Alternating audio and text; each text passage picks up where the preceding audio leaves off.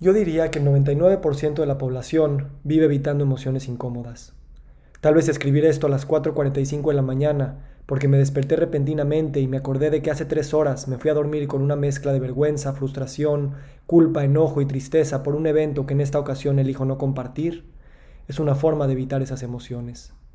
Pero el evento en sí no importa, porque la historia que quiero contar es una historia de magia. Cuando llegué hace algunos años por primera vez con mi terapeuta, ella no era mi terapeuta, sino la de mi esposa que quería conocer al esposo de su paciente. Yo era, precisamente, una de las razones principales, si no es que la principal, de que ella estuviera yendo a terapia desde hace unas semanas. Por cierto, se me hace muy sabio y muy necesario que un terapeuta quiera conocer de primera mano y escuchar de primera voz a los personajes del ecosistema de su paciente, y se me hace muy raro que esta no sea una práctica común. ¿A cuántos terapeutas has conocido por ser uno de los personajes de la historia de alguien más? El caso es que yo estaba ahí para una sola sesión, pero a los 15 minutos de habernos conocido, la terapeuta me dijo que ella me iba a tomar a mí también como paciente, y esa decisión repentina no se nos hizo rara a ninguno de los dos. A veces 15 minutos es lo único que se necesita para saber que estás en el lugar correcto, con la persona correcta, y que encaja con la totalidad de las circunstancias que estás viviendo. Así me pasó. Desde que entré a ese consultorio y me encontré con un libro de Rumi en el lugar donde tocaba sentarme, sabía que había arribado un lugar al que regresaría. Mi esposa y yo llevábamos meses brincando de un terapeuta a otro para que nos ayudaran a lidiar con la primera crisis del matrimonio, aunque en ese momento no parecía la primera, sino la única. Pero nos quedamos con esta terapeuta porque ella era diferente. Aunque como los demás se pasaba el tiempo preguntándome cosas y haciendo un mapa mental de los personajes e historias que yo describía, con ella parecía menos un interrogatorio para entender a alguien y más como la preparación para poder entrar a un lugar nuevo. Me explico. A mi terapeuta no le interesaban tanto las historias y los detalles de esas historias y los detalles de esos detalles de las historias que yo le contaba.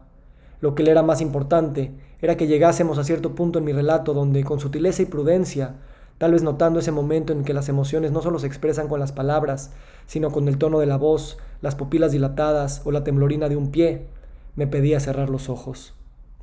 Ahora bien, un mago o una maga no te piden que cierres los ojos al momento del truco. Eso es hacer trampa. Pero en este caso, la magia sucedía solo si uno se aventuraba a cerrar los ojos y a seguir una serie de instrucciones. 1.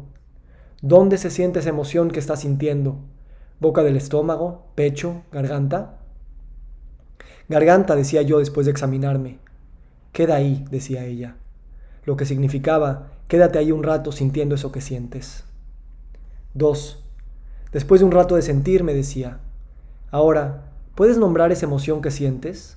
Haz una búsqueda para tratar de ponerle un nombre. ¿Miedo? preguntaba yo tímidamente en voz alta, pero con los ojos cerrados. Pruébalo, decía ella. Repite miedo, miedo, miedo.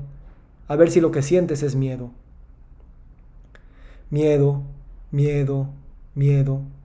No, no creo que sea miedo. Tal vez es culpa. Pruébalo con calma. Culpa, culpa, culpa. Respiraba yo profundamente para lidiar con la desesperación de no saber a dónde llegar con este ejercicio, pero más con la desesperación de estar sintiendo algo tan incómodo que ni sabía qué era. Mm, no, tampoco es culpa. Ok, no hay prisa, tranquilo, me decía en un tono de voz que reafirmaba esa tranquilidad que ella me pedía tener. Enojo, emputamiento, odio. Repítelo, a ver cómo se siente. Sí, es enojo, lo siento ahora más fuerte. Estoy enojado, estoy encabronado. Eso, queda ahí. Entonces me quedaba respirando y sintiendo ese enojo. Primero la emoción subía en intensidad, pero con el tiempo, con quedarme ahí sintiendo sin distracciones, el enojo, la emoción de ese momento, disminuía. Cuando deje de disminuir la intensidad, me avisas. Parecía que ella había hecho este ejercicio millones de veces y al mismo tiempo parecía que era su primera vez, como si ella también estuviera buscando algo. Esa genuina curiosidad me tranquilizaba para continuar haciendo algo tanto contraintuitivo, confiarle a alguien algo que yo mismo evitaba. Ya no disminuye, decía yo después de unos minutos. Entonces íbamos a la tercera etapa. Ahora vamos al siguiente paso, con calma, me decía. Trata de decir enojo de o enojo por y deja ahí un espacio para ver qué te llega.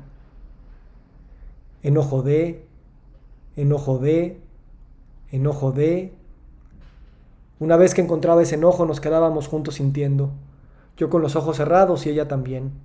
Lo sabía porque todas las veces que yo abrí los ojos a lo largo de varios años, ella siempre los tenía cerrados. Una buscadora.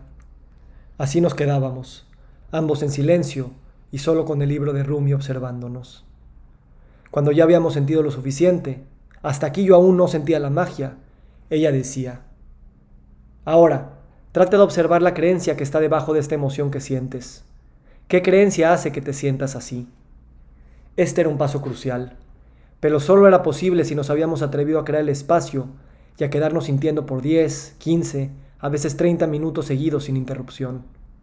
Y no siempre, pero algunas veces en este paso, la creencia que sostenía mi emoción se aclaraba y me llegaba en forma de insight. Mi terapeuta decía que las emociones no eran una respuesta automática a los eventos externos de la vida, sino que los eventos se filtran a través de nuestras creencias o paradigmas, y en base a ellas reaccionamos emocionalmente y luego actuamos.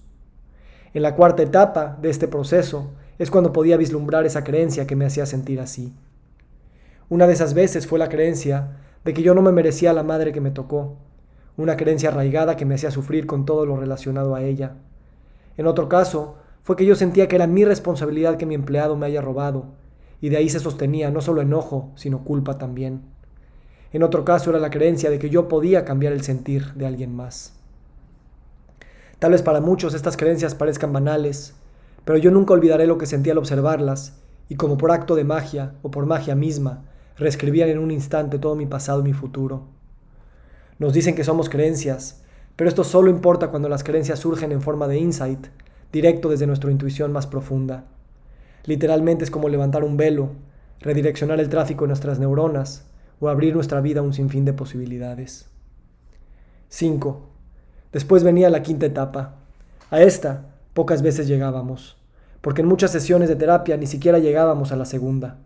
La mayoría de las sesiones, mi cobardía de ir a los lugares incómodos, la escondía detrás de interminables historias que yo contaba para que no me agarrara en el momento clave y me pidiera cerrar los ojos pero ella nunca lo forzaba. El insight nunca se puede forzar.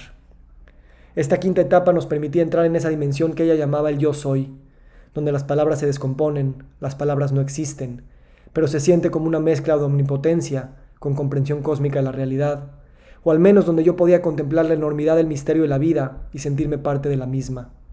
Ese momento cuando la ola se da cuenta que es el océano. En el estado de yo soy, mi terapeuta me recordaba que podía ser un puente, una visualización de cómo quería transitar esta etapa o proyecto o enredo. Magia pura. La magia estaba, mi terapeuta me enseñó, aunque cada día de mi vida lo olvido, en simplemente hacer un espacio para sentir. Sentir, sentir, sentir. Nada más. La culpa, la vergüenza, el miedo, la frustración, la ira, la tristeza, el enojo. Todo esto es lo que nos constituye pero el 99% de nosotros pasamos el 99% del tiempo evitándolas, distrayéndonos, haciendo como si eso no estuviera, como si fuera a desaparecer por sí solo. La magia en mi terapia solo era magia en la medida en que hacía palpable una posibilidad que siempre está, pero que nunca nos damos la oportunidad de experimentar.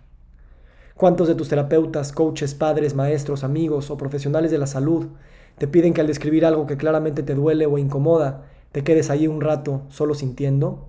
Que no expliques, que no describas, que no cambies de tema, que no abras un whisky o un TikTok o tu agenda y que solo cierres los ojos y sientas? Los humanos somos expertos en evadir emociones, pero eso no nos hace expertos en ser humanos. Hay muchas formas de ir a terapia, pero si no vas a permitirte sentir, ¿para qué vas? Queda ahí, decía mi terapeuta. Queda ahí, me atreví a decirme yo. Me atrevo a decirme ahora. Me quedo aquí, con mi frustración, enojo, culpa, vergüenza y tristeza me quedo aquí y confío en la magia. Posdata, si te quedaste con la duda del evento que me despertó a las 4.45 am, espero que recuerdes que los detalles de los detalles de las historias no son tan importantes.